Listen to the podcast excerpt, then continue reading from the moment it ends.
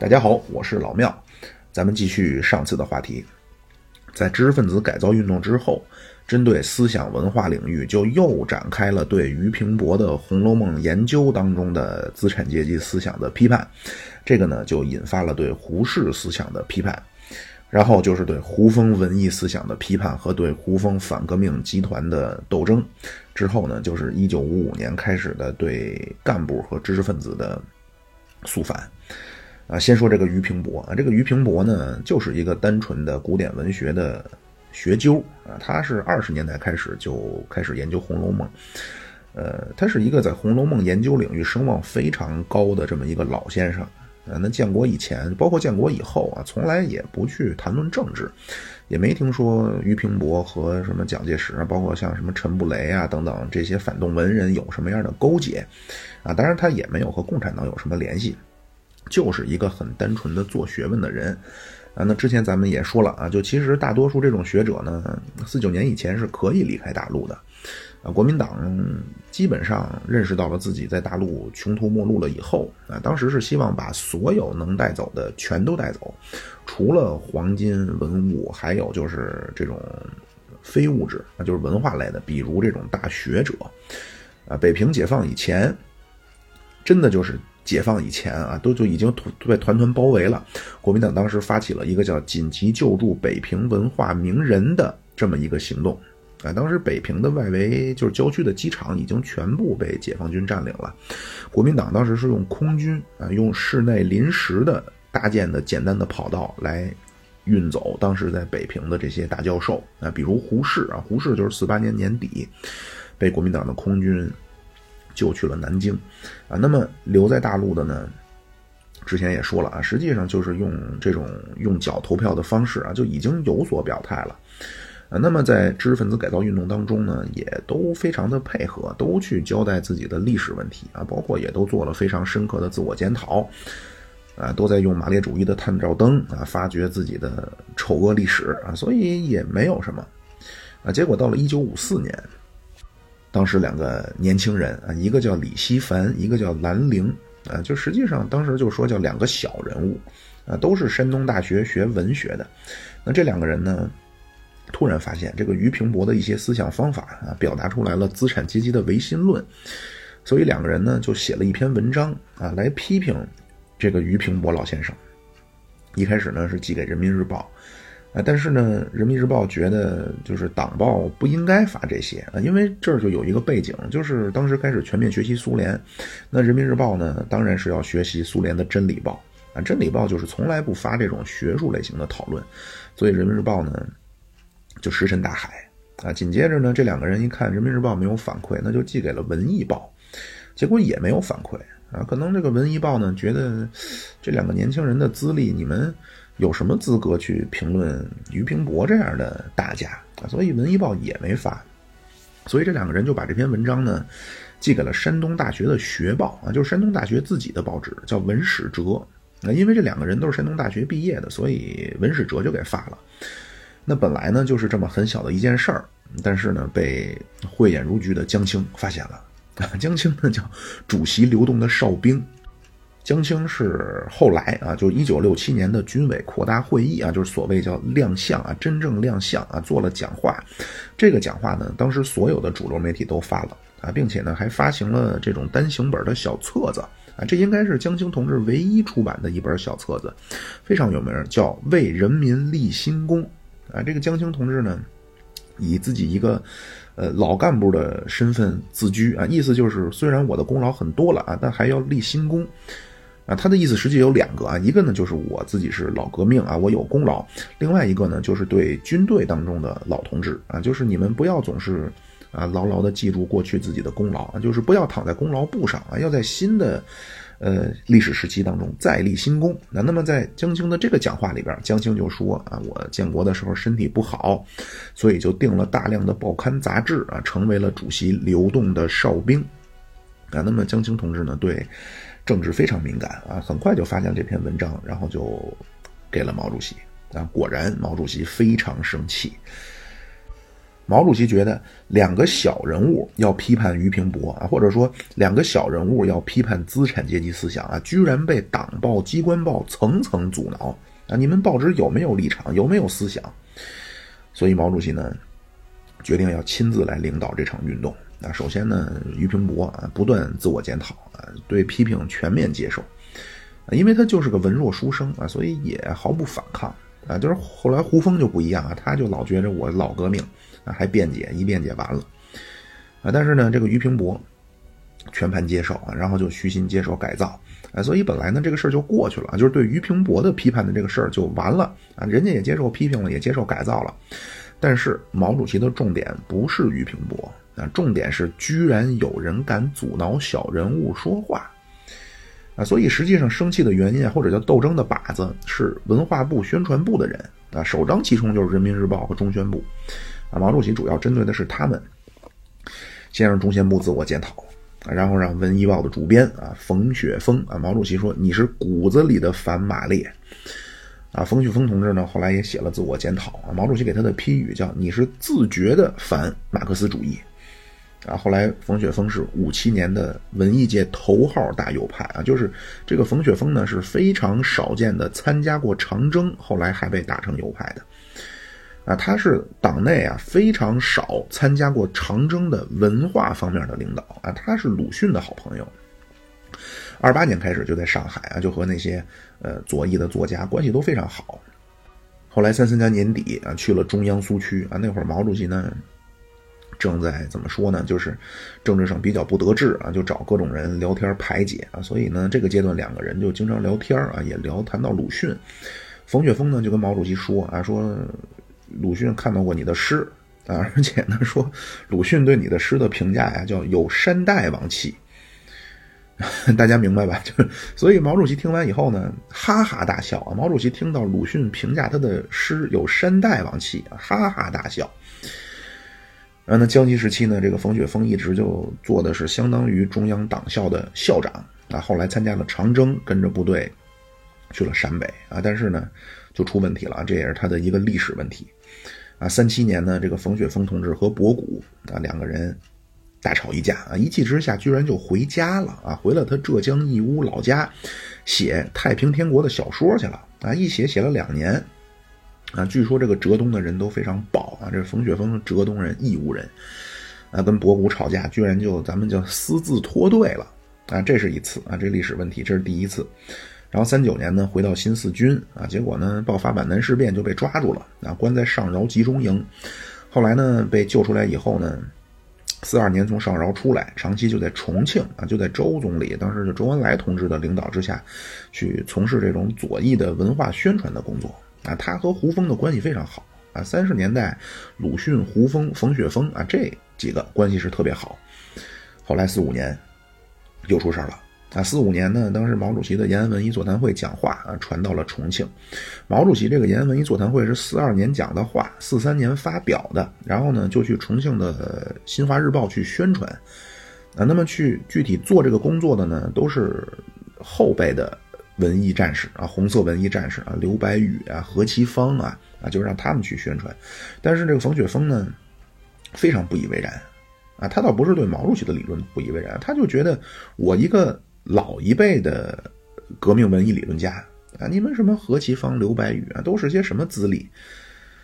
当然，他这个是有道理的啊。冯雪峰人家二八年就是左翼的文化方面的领导啊，那何其芳三六年才和那个卞之琳，就是那个段章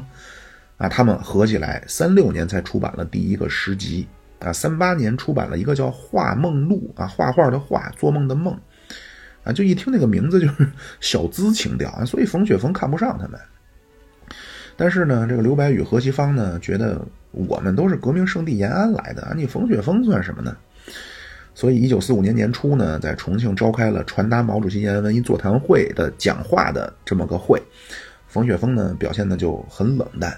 啊，反观呢，郭沫若郭老啊，表现的非常热情激动啊，听到了毛主席对文艺工作的一些精神，大声欢呼啊，并且还写文章啊，这个去去表达自己的这种内心的喜悦啊，所以对比之下呢，当然，咱们也不好说，呃，冯雪峰是不是对毛主席的文艺理论有些不以为然啊？这好像显得成了个人恩怨了。总之呢，就是建国以后呢，冯雪峰虽然在这个领域资格最老，但是毛主席用的文艺战线的统帅是周扬啊，第一是周扬，第二是胡乔木。所以呢，所谓批判俞平伯，实际上受打击最大的是冯雪峰啊。这个批判俞平伯呢，也不局限在古典文学研究的领域啊。当时全国所有的你学医的啊、学工程的，都得重新进行思想检查啊，看自己内心有没有资产阶级唯心论啊。那么这个东西的根源，在毛主席看来，第一叫长期脱离劳动啊，第二叫反动家庭影响啊，就是俗称的思想根源、阶级根源。啊，就是这种思维呢。大家如果今天去和长辈聊天啊，可能都会发现，一说到谁谁谁啊，不管是他身上有这样那样的优点还是缺点，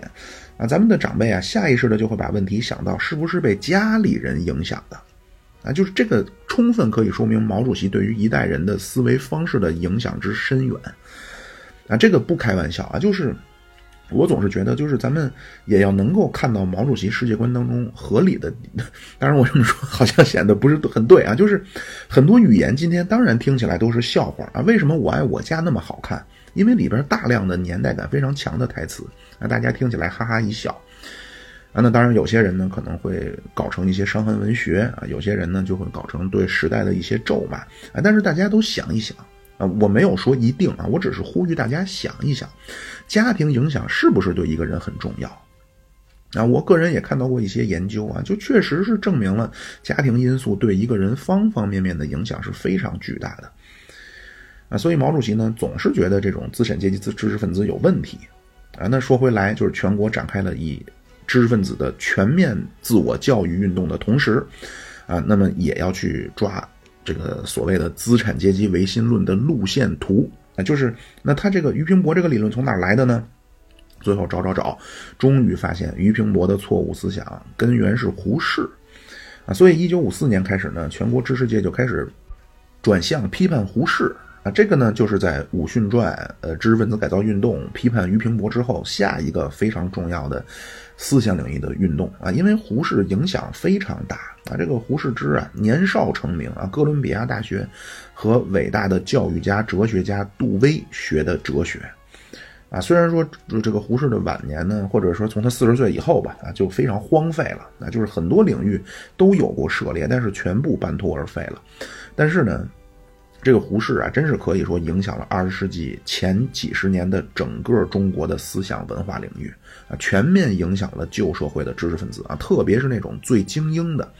啊，你什么留学的呀，什么北大的呀，都非常追捧胡适啊，所以胡适呢，一下就成了一个最好的靶子。啊，你别的，你像梁漱溟。啊，梁漱溟没有胡适涉猎广啊，梁漱溟就叫新儒家啊，或者当时比较西化的，或者叫自由主义的一些人呢，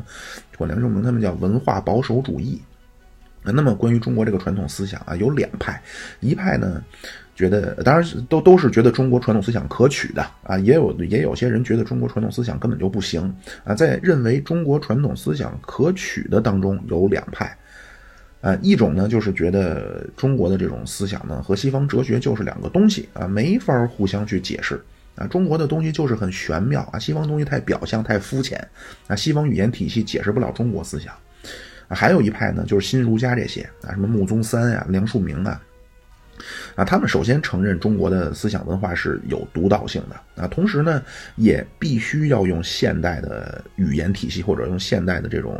哲学的一些解构的方法来去解释啊，甚至发展中国的传统思想啊。我个人啊，当然我可能还比较肤浅，我个人是认同这一派的啊，就是中国古代的思想，特别是儒家，需要用现代的哲学的研究方法去剖析本质。啊，因为你只要说中文，你咱就不可能西化啊，所以你没得选啊，你必须得去仔细的体会自己语言体系当中独有的认知世界、思考世界的方法啊。那么今天呢，咱们又不能去完全去照搬孔子、孟子啊，因为他们确实有局限性。我绝不认为啊，什么你能把四书五经倒背如流，你就叫懂中国思想啊，必须得了解中国思想背后的道理啊。具体的说，就是中国人是怎么思考的。啊，这个呢，你想了解自己怎么思考，不但你得对中国文化很了解，同时还得对西方哲学或者叫西方人的思维方式有了解，你才能说得明白。啊，这个前面咱提到胡适这个老师杜威啊，曾经来到中国做报告。那蔡元培底下听完以后就说，杜威的思想就是西方的孔子。啊，也确实是这样啊。杜威就是用当代的或者就比较现代的哲学语言解释人是怎么形成认知的，那品格是怎么培养的。啊，包括怎么去培养啊，所以他不但是哲学家，也是教育家啊。真正咱们老说素质教育，素质教育啊，当然杜威这个自己没说过这个啊，咱咱们今天老说，这个其实就是杜威提出的啊。杜威就提出学生中心主义啊，包括教育即生活，学校即社会。那过去一说啊，那个可能学校是学生老师要掌控课堂啊，因为老师要教给学生啊，学校就是学生学技能的地方。那教育就是这个传授知识、传递技能的过程啊。但是杜威呢说，学校的核心目的是让一个人真正学会怎么走进社会，让他去习惯怎么走进社会啊。教育的本质也不是传授什么三角函数，而是要树立健全的人格啊，树立社会中健全的人格啊。当然，他这个论述呢非常复杂，也非常晦涩啊。如果说 就单单纯的抛出这么个结论呢？这个就叫鸡汤，嗯，加上我前面说的这三四五六七八九九本书啊，这种大段的论述，这才叫真正的学者啊。首先，他这个理论不是两头堵啊，他是有非常明确的指向性的啊。包括这个杜威，他反对西方传统这个二元论啊，他都能说清啊，而。你说清的方式绝不是有些人啊，所谓打引号的学者啊，说啊，咱们这个东西体现了中国人的智慧，西方太肤浅了，他无法体会。这种论述在我看来就是没有论述，那就是咱们这种叫宣讲式的结论啊，这个就是咱们中国传统的论述方式的问题啊，就是因为没有经历过苏格拉底的那种反复的打磨啊，就直接告诉你个结论，然后你一想，似乎是这么回事啊，然后就认同了，就把这当做一个真理了。当然说这段和今天内容没关系，那就是我个人也有一些这些方面的比较粗浅的想法和一些梳理啊，以后看看再开个坑啊，就是我梳理一下，然后然后跟大家分享啊。那么就说回来啊，就是胡适呢，当时就是中国自由主义的领袖啊，而且也是北大的啊，北大就是中国自由主义学派的大本营，所以胡适呢就是这个完美的斗争的靶子啊。那么胡适这会儿在干嘛呢？啊，这个胡适啊，胡适之先生 不光没在北大啊，不光没在大陆啊，胡适都没在中国啊。这时候胡适在美国呢啊，做他的母校啊哥伦比亚大学图书馆的馆长啊。胡适当然也知道自己在大陆被批判了啊，而且呢，胡适唯一的儿子啊选择留在了大陆啊，胡思杜啊，就是建国以后啊，这个胡思杜呢积极要求进步啊，加入了共青团啊，当然当时叫新民主主义青年团。那国内呢，在批判胡适的这过程中呢，这个胡思度也非常的响应啊，登报宣布和反动的胡适一刀两断啊，断绝父子关系。但是呢，反右的过程中啊，被打成了右派啊，受不了自杀啊，才三十多岁啊，从批判俞平伯到批判胡适啊，很快呢就又进入了批判胡风啊，就是建国以后啊，都是趁热打铁啊，就是毛主席到晚年呀。说你跟他说哪年他记不清了，你得说哪年就是哪个运动的时候啊，这个很清醒。啊，就是毛主席时期啊，就是实际上一个根本的思考啊，这这真的就是叫继续革命啊，觉得这个革命成功就差一口气了。啊，因为也是啊，那就是一切发展的都很好啊，三年多就进入社会主义了，然后等到了五七五八年呢，那真的就觉得再坚持十五年，在最后咬咬牙就进入共产主义了。啊，所以这个运动呢是一个接着一个。而且呢，毛主席在五八年的时候说呀，说必须让社会保持紧张状态，啊，就是这口气，就是革命的这口气，绝不能松下，啊，人无压力轻飘飘，井无压力不出油，啊，必须得奋斗，啊，咱抗大的那个校训叫团结、紧张、严肃、活泼，那就是必须要时刻保持这种奋斗的状态，啊，大家也不要觉得好像老人家不近人情，啊，所有伟大的民族都是经历过奋斗的。啊，一九零零年，老罗斯福世纪之交在芝加哥发表演说，啊，就说美国人必须要奋斗啊，必须要努力工作，绝不能贪图享乐，否则他举的例子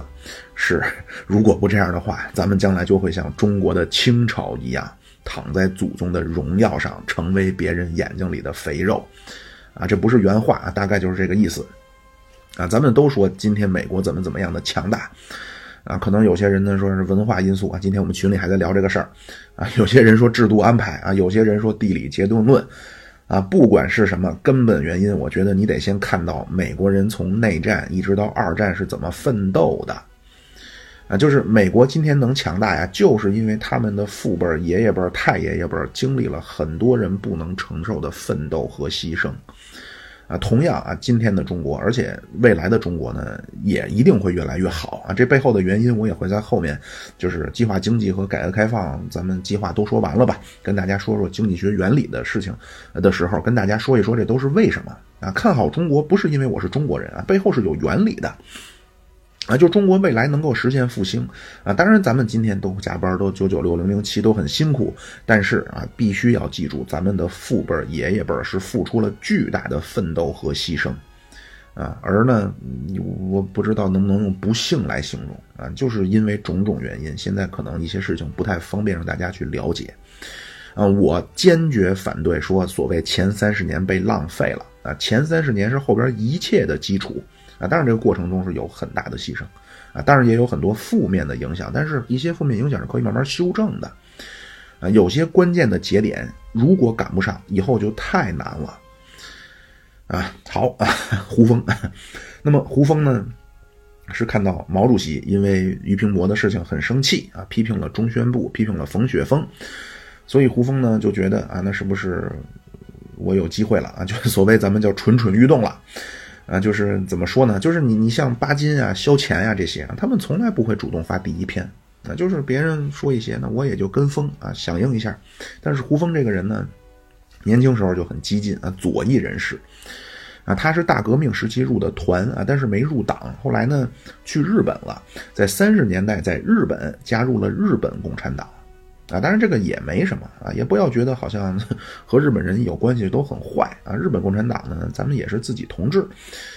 啊，后来回国以后呢，因为当时上海呢太紧张啊，就就当时上海完全就不是一个正常状态，所以他也没有回来以后转入中国共产党，他呢就以一个叫党外布尔什维克的这么个角色来自居。啊，我也看过一些，就是简单的看过一些他的理论的文章啊，就是人肯定是有学问，但是很教条，就是很难很难一口气儿看下去，啊，都是很晦涩啊。包括引用恩格斯怎么说啊，马林科夫同志怎么说，他在上海期间啊，就和周扬有矛盾啊，他鲁迅、冯雪峰他们是一边的啊，周扬、夏衍是另外一边的。呃，鲁迅就非常讨厌周扬，呃，鲁迅说他们几个呀，就是田汉、周扬、夏衍、汉生啊。鲁迅说叫四条汉子啊，很有名啊。说这四条汉子啊，衣装整洁啊，都穿着闪亮的皮鞋，从小汽车里下来啊，都气宇轩昂的。啊，咱们也都知道鲁迅啊，鲁迅就是破长衫啊，蓬头垢面，留着胡子，那胡子拉碴。那鲁迅呢说周扬叫奴隶总管啊，就是说周扬这个人啊是拿着鞭子，时刻准备抽打奴隶的。啊，鲁迅非常喜欢冯雪峰和胡风啊，但是呢，毛主席不太喜欢胡风。啊，延安文艺座谈会上，毛主席呢就提出了很多关于文艺方面的一些思考，当然也提到了，呃，对知识分子改造的一些东西啊，比如里边说，和工农大众相比啊，知识分子是最肮脏的。因为虽然农民的脚上有牛屎啊，但是思想最纯洁。那就是这些理论啊，确实当时一提出来让人非常惊讶啊，就是国统区很多人确实无法接受。那么在文艺领域啊，包括所有领域，毛主席最强调的就是人民大众。啊，但是这个胡风不一样啊，胡风觉得呢，面对旧中国的专制主义传统。啊，当然我们要反抗啊，这个没有问题。但是胡风觉得呢，知识分子必须要发扬人的主观战斗精神，啊，等于呼吁知识分子必须要有个人英雄主义精神。啊，这个和毛主席的思路有区别了。啊，然后具体手法上啊，当然这个也是受到了一些客观条件的影响啊。毛主席非常看重工农兵也就是文艺作品要多描写工农兵啊，描写这种高大全。但是胡风呢，他在四十年代在国统区啊，首先他看不到什么工农兵啊，他能看他看不到太多的农啊，他看到的呢都是这种长期被封建压迫的这种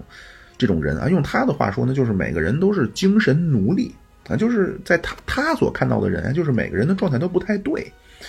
那延安那边呢，老说要描写工农兵高大全。啊，重庆他看不到啊，哪有什么高大全啊？一看，放眼望去都是浑浑噩噩的人，啊，都是精神很受伤的人，啊，这个呢就是所谓叫客观条件啊。当时朱德朱老总就说呀，说那国统区那左翼人写的东西，说你们怎么不写延安的先进事迹呢？延安这么多感人肺腑啊、催人泪下啊、大无畏的精神、自我牺牲的动人故事，你们怎么不去写？随便挑一个写多好啊！其实也很简单，我就替他回答了，他们看不见呗。啊，但是呢，咱也不知道当时是因为没有想到这一层，还是什么原因。总之呢，四十年代毛主席在延安啊，胡风在重庆，当时呢也没法直接展开什么样的工作啊，所以呢，当时就抓了一个和胡风在思想上，啊，咱们可以叫有一些共鸣的啊，著名的外交家乔冠华啊，咱们当时通过乔冠华进行了一次这种敲打。啊，当时这个乔冠华呢，是咱们以周总理为代表的驻重庆代表团的成员，啊，也是这个乔老也是很喜欢舞文弄墨，啊，和胡风呢也有联系，所以四四年呢，延安就给重庆代表团发去了电报，啊，然后呢，就由董必武同志亲自给乔冠华进行了思想上的帮助，乔冠华也写了检讨，啊，最后呢，组织上给乔冠华的评价叫。有一点资产阶级思想的党内才子，啊，等于还是承认了，算是自己人。啊，后来四五年，毛主席去重庆，胡风呢也没有，这真是一次机会啊！但是胡风没有太多的表示。啊，郭沫若呀，郭老啊，就是看到毛主席啊褪出的手腕上没有手表，啊，马上从自己的手腕上摘下欧米茄手表，然后就送给毛主席。啊，毛主席戴这块表戴到去世。那所以建国以后，毛主席非常感念郭同志当年的照顾，啊，郭郭沫若在北京啊，他后来是住在和珅家，啊，这个地儿就在今天，嗯，可能咱们外府的朋友都知道啊，北京有一个著名的网红打卡圣地叫南锣鼓巷，啊，这个和珅家就是恭王府，就在南锣鼓巷西边啊，沿着地安门东大街走，很快就到了，啊，但是这次机会，啊，就是本来观点就不一样。啊，当然都不是不一样了，就观点都是相反的。然后最好的这次机会，就四五年毛主席去重庆，又没抓住，啊，但是郭沫若郭老抓住了，啊，所以四七年呢，啊，四七年毛主席当时预测就是全国的全面胜利还得有个五六七年，但是这时候啊，在香港的共产党的报纸就开始批判胡风思想了，啊，当然这是不点名啊，等到建国以前呢，又召开了一次所谓文艺界的。代表大会啊，当时叫大会师，就是党领导下的两支文艺队伍的大会师，啊，一支队伍呢就是延安的啊，什么周扬，周扬是好像是三七年去的延安，啊，延安呢就是周扬啊，丁玲，啊，另外一支呢就是国统区的啊，什么茅盾啊、郭沫若呀，那么伟大会师以后呢，就做了一个报告，啊，这里面又对胡风的这个所谓思想理论啊进行了批评啊，当然还是不点名。但是这个胡风呢，自我感觉非常良好啊。四九年的时候，他知道啊，就批评他的文艺理论，但是呢，还是选择了大陆啊。其实如果他当时去香港啊，党一定非常好的啊，待若上宾啊，就把他当做一个爱国的左翼人士，就就不能叫供供奉起来啊。就是具体的模板啊，就是这个曹巨仁啊，这个曹巨仁也是鲁迅他们那批的啊。这个这个曹巨仁就是今天凤凰卫视那个曹景行的爹。啊，曹巨仁这个老先生就是五零年定居去了香港啊，然后在香港呢就成为了叫左翼报人啊，咱们对他非常好啊，周总理有时候还会亲自接见他，然后给他报点料啊，回去他一写报纸大卖啊。但是胡风呢，前面说了，这个以党内党外布尔什维克自居啊，然后到北京以后呢，也没安排什么工作啊，就建国以后，当初胡风他们。不太喜欢的就对立面的周扬啊，成了文艺系统最高的领导啊，中宣部副部长、文联主席啊，剩下其他的啊，什么七君子啊，什么史良、张乃器啊，沈钧儒、沙千里啊，都是部长啊，什么司法部长啊，最高法院的院长啊，粮食部长啊，王造时是没安排啊，王造时当时就是给了个复旦教授，所以也是没有耐住寂寞啊，五七年成为了右派。啊，那剩下的啊，就是原来胡风身边这些好朋友啊，全是有车，然后家里有公务员啊，就就是佣人啊。但是呢，你新社会你叫佣人那怎么行？所以当时叫公务员啊，只有胡风没有什么安排啊。最后终于等来了组织的任命，就是去人民文学当了个编委。啊，其实就估计啊，可能啊，就是组织是在等待他自我检讨。啊，前面也说了，就是四九年十月、十一月，当时有名的知识分子，那冯友兰、费孝通、朱光潜，啊，都检讨自己身上的资产阶级思想了。啊，但是胡风呢，党外布尔什维克啊，我这么马列，我有什么可检讨的？啊，不觉得自己有错。啊，胡风是湖北人，啊，湖北佬，啊什么天上九头鸟，地下湖北佬啊，就是湖北人脾气也很倔强啊，就很硬气。所以组织呢，苦心等待了一年多，那胡风同志没有检讨。所以五二年就又开始出现不点名的批判了，那当时就叫资产阶级文艺思想。但是呢，他也还是没觉得，就是这个同志确实嗅觉很不敏锐，那所以可能也确实是没有耐住寂寞，啊，一看毛主席把炮口对准中宣部了，啊，他以为对周扬有看法了，啊，所以给中央上书，啊，作为一个作家啊，非常能写，洋洋洒洒三十万字。啊，叫三十万言书啊，就这个现在都是公开了的。结果一上书没有反应，哎，等了几个月，帽子来了，叫反马克思主义的文艺思想，啊，后来就不断上升，就成了国民党特务反革命集团，啊，这个胡风啊也是影响巨大啊，堪比胡适啊。前面咱说海归的、北大的都追随胡适，那中下层这种有左翼情怀的。大学生啊，小知识分子啊，他们不爱看胡适啊，他们都看胡风，因为这个胡风这个人身上有非常强烈的左翼的那种愤怒的气质啊，就很有批判精神的这么一个人，而且呢，他还是非延安的知识分子啊，所以他在国统区影响巨大就中下层当这个知识分子当中影响巨大啊。后来很多当年这个胡风的追随者啊，包括写过信的，全部胡风分子啊，抓起来关监狱。那从反马克思主义的文艺思想上升到反革命的国民党特务，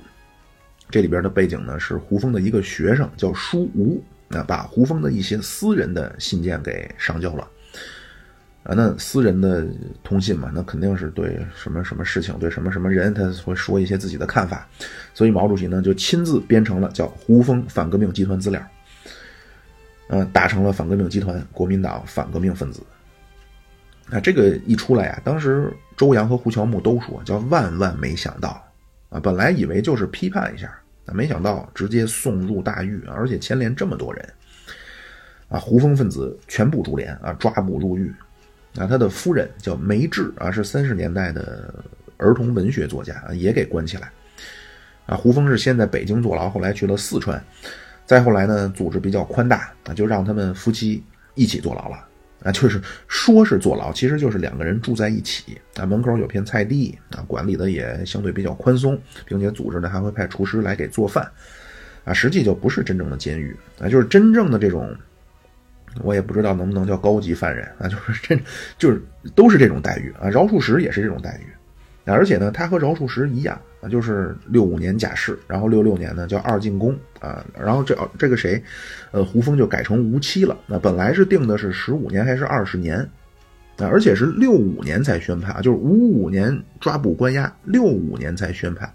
等于实际上呢是以没有就不知道没没有说原因就扣了这个人十年，然后才宣判。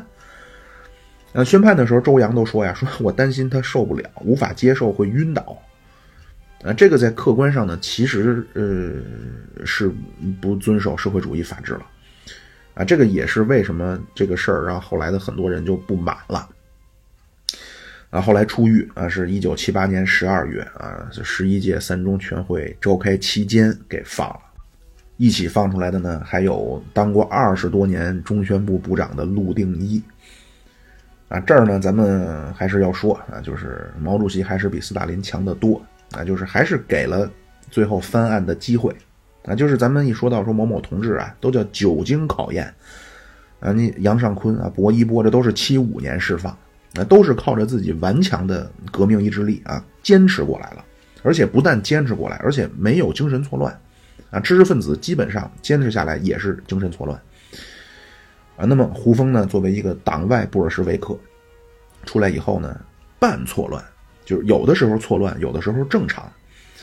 啊，最终八十年代终于平反。啊，那胡风入狱以后啊，毛主席又用非常生动的语言啊，说国民党反动派啊，现在像孙悟空一样钻进铁扇公主的肚子里了。所以从胡风一下就又开始整顿党政机关当中的反革命啊，当然还有军队啊，就所以就从反胡风一下就变成了全国肃反啊，首当其冲抓两个人，就是杨帆和潘汉年啊，都叫国民党大特务。那罪名就是通敌，然后国民党特务，并且呢，一下这个潘阳就和饶漱石联系在一起了啊。这个因为他们过去都是饶漱石的部下，这个在前面咱们说高饶的那期都说过。啊，杨帆是五五年入狱啊，七八年出来啊，虽然也是老革命，但是出来精神也错乱了。啊他是陈丕显当时在湖北省做省委书记的时候，中央才知道啊，在湖北的劳改农场里居然还关押着杨帆同志，啊，这样杨帆才从湖北的劳改农场里被释放出来。啊，杨帆是前上海市的公安局长啊，他跟潘汉年都是对革命有重大贡献啊。潘汉年是七七年就释放啊，潘汉年是七七年释放，没等到啊，就死在了湖南的劳改农场。啊，夫妻也没有孩子啊，就说实话也真是很惨。啊，最后是八二年的时候，陈云同志啊，终于站出来讲话。那否则潘汉年这个冤案啊，这个因为平反了嘛，如果不是陈云出来讲话，潘汉年的冤案叫一冤到底啊？为什么呢？因为他见了汪精卫。潘汉年是二八年以后的中央特科的成员啊，就是党的情报机构。啊，他当时呢在四三年就见了汪精卫啊，但是当时没说。啊，后来五五年交代了，交代了，马上就给抓了啊！毛主席非常愤怒，啊，就这个事情大家要理解啊，真的，这个客观的说，确实无法忍受，啊，因为四三年以后，国统区包括日伪啊，就是汪精卫那边不断就开始传出风声，说共产党和日伪有联系了，啊，但是共产党咱们都知道最抗日，啊，那当时呢，咱们的也当时认为腰杆很硬气啊，觉得什么联系日伪，你叫造谣污蔑。啊，当然联系是有啊，就是当时客观上是有联系的，但是中央完全不知道到了汪精卫这个级别，啊，当时都是联系汪精卫底下的人啊，都而且都是前共产党的前同志啊，利用他们最重要的一个伟大的成就就是给新四军的领导去上海看病，啊，当时咱们有一条从苏北到上海的秘密交通线啊，你什么粟裕啊，包括夫人啊，都是去上海啊看病都要去上海，那这条交通线。从来没被破坏过啊！这可不是什么陕北，不是西南少数民族地区，这是日伪统治的心脏啊！这条交通线就是潘阳，就是潘汉年、杨帆的功劳啊！中中央当然也知道这个，但是中央从来没指示说你可以去见汪精卫。当然，你说特殊时期你见了，那你见了必须马上回来报告，那不然你怎么证明你是我的人？那有没有可能你到最后就是哪边成了，你就成哪边的人了呢？啊，当然，咱们不是说潘汉年会这样啊，但是理论上就是有这种可能。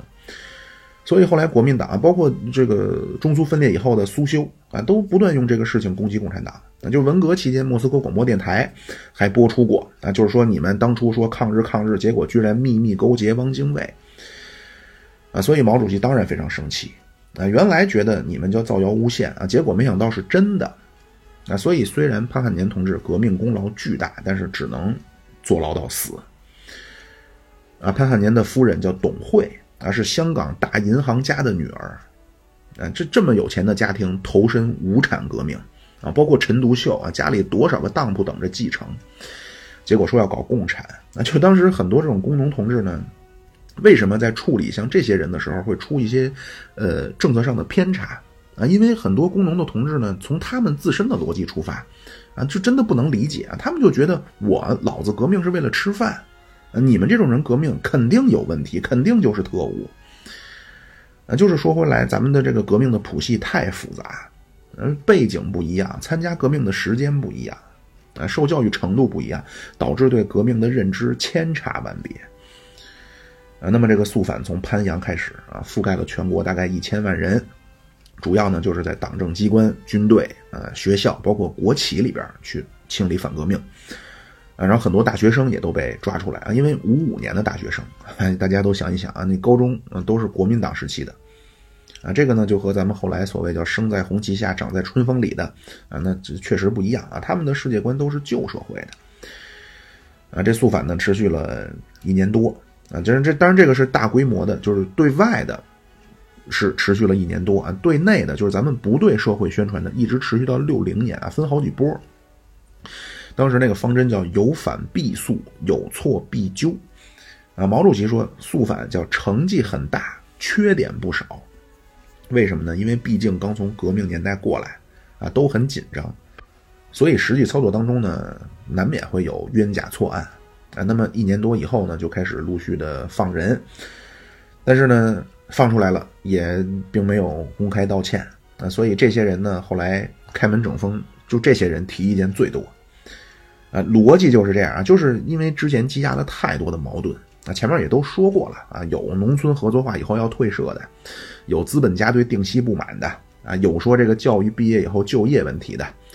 有文艺思想领域提出现实主义反对那个表现主义的啊，有单位里抱怨乱抓人的啊，等等等等，就是各行各业方方面面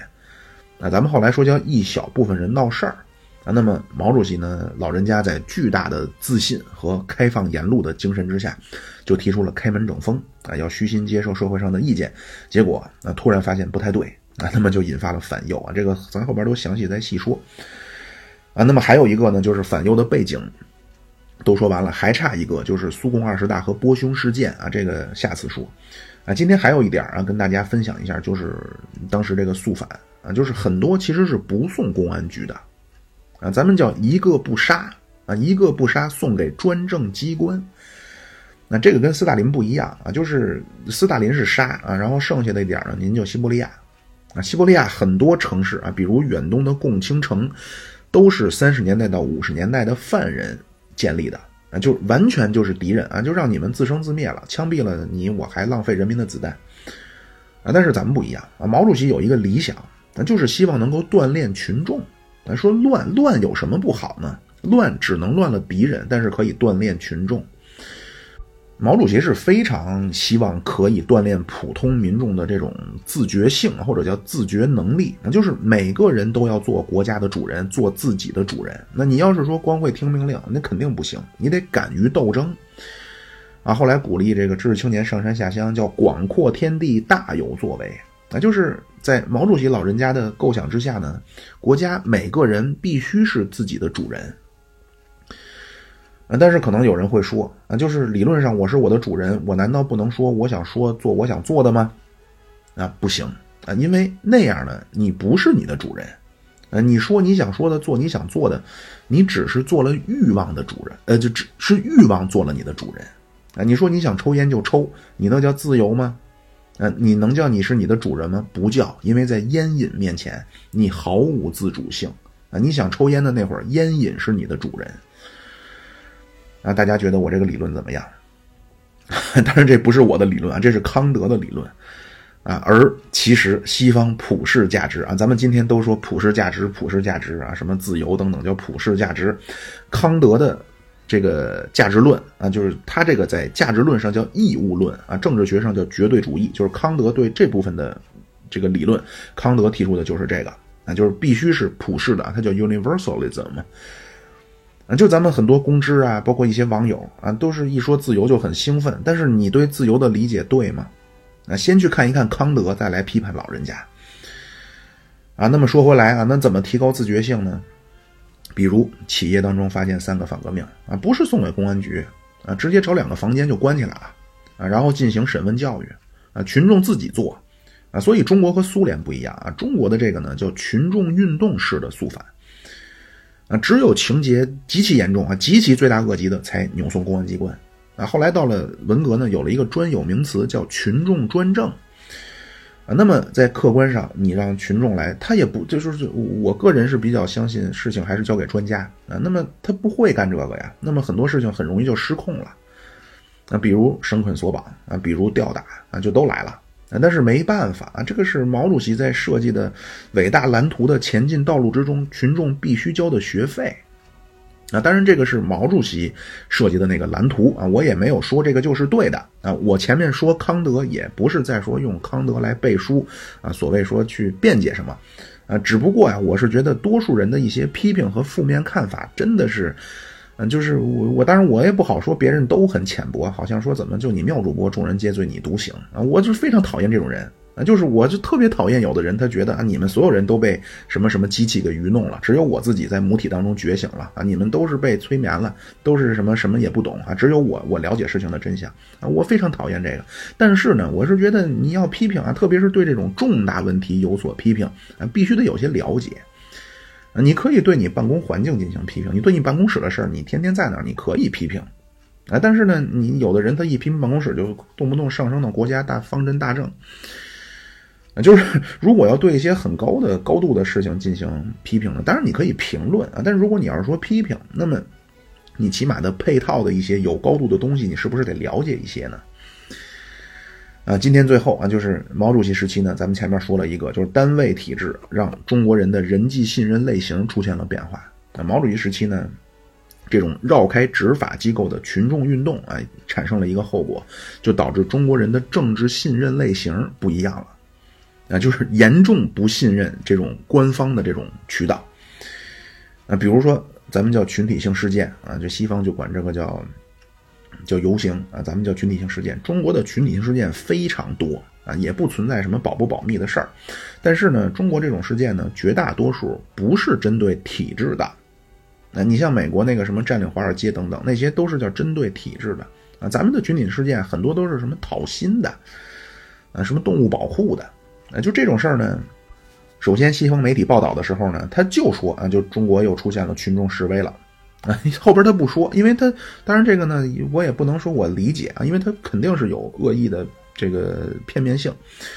但是呢，如果说他真的后边说中国出现这种事他讨薪呢，估计看电视老百姓就疯了啊，因为你要讨薪，就除非你是政府啊，比如一九二九年美国那老兵一战老兵找政府请愿去了，为什么呢？因为发钱的就是政府，抚恤金是政政府发给老百姓，发给这些老兵。但是中国这个，比如你一个什么什么工厂，你不发钱，老板跑了，那么按照西方人的这种思维，那你就是这种工会这种代表啊，或者是职工代表，你就直接去法院告他拖欠工资就完了，国家就自然会把这个事情给你强制执行的呀。但是咱们不，啊，愤怒的百姓直接把县政府围了，啊，要求严惩某某厂长，然后发还我们血汗钱。啊，或者说你在地方上的法院啊判决了不服，那不服完了你就直接就诉讼上升就完了啊，但是不，啊就判决不满意，一个人来北京了，那举个牌子写个冤啊，就是上访，啊这都是最典型的不走正规渠道，啊就这个就是来自毛主席时期的影响啊，因为他们这个研究的方式呢，对比台湾啊，因为同样儒家文化，同样经历过这种集权政治啊，然后同样经历过市场经济转型啊，但是人台湾就没这个。啊，就是政治信任有四个体现啊，四个方面。第一个呢，叫对机构的啊，比如说所谓对法院的信任；那第二个呢，对领袖的信任，对政治领袖的信任；第三个对国家的信任；第四个对政治体制的信任。啊，大陆人民啊，后三个出了奇的高，啊，对第一个信任就是对于机构的信任出奇的低。啊，台湾的这个得分啊，我也跟大家说一说啊，百分制啊，台湾的政治信任得分二十一分。大陆六十一分啊，这个数据呢，大陆是零八年的，台湾是零六年，但是是可以拿来对比的啊。那么最拉大陆，首先大陆这个得分并不低啊，在世界当中排名也不错了。大陆最拉后腿的就是这个对机构，那英文叫对 institution，institution 啊，对这个东西的信任，呃，为什么呢？就是因为三十年的毛主席时期，那就是不希望老百姓通过这些东西去解决问题。嗯，都希望每个人都能够学会自己解决问题的方式啊，最终达成叫六亿神州尽舜尧啊。当然，我再说一遍，这是毛主席老人家设计的蓝图啊。那么后来发展到严重的，就叫砸烂公检法啊。那么可能很多人觉得啊，这样好可怕啊，法治精神遭到了破坏。就是学术上啊，管中国的这种政治文化叫民粹威权主义啊，populist authoritarianism。啊，这个是和前苏联和包括拉美的这种官僚威权主义啊，或者军事威权主义不一样。那这个民，咱们中国这种民粹威权主义，就是其实是有很多优点的啊。我希望大家能够知道，首先非常保证老百姓的利益啊，对老百姓的诉求的响应度世界最高啊，包括前面咱们说的打官司，均摊成本非常低啊。就是如果你在西方的这种体系之下啊，这发生什么事儿，咱们找法院呗，法治多好多公正啊。但是你需要承担的是一个漫长的处理过程。啊，可能没多大点的事儿啊，那么你要等八年。但是在中国呢，比如你打人了，那派出所让你私了啊，什么叫私了？就不让你走，俩人在那儿待关着，几个钟头以后你熬不住了，俩人就商量一个互相都能接受的钱，然后写个保证书就完了。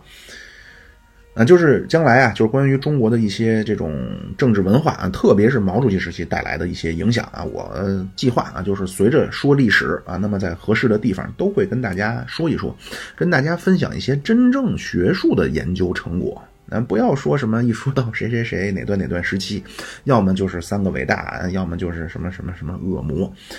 啊，那些东西啊，我就当然这么说呢，我代表我自己的看法啊，我真的觉得没有任何价值。那好啊，这期呢大概就是这样。那么下期呢，咱们就说这个苏共二十大和波匈事件啊，包括这些事情对于中国国内的发展的一些影响。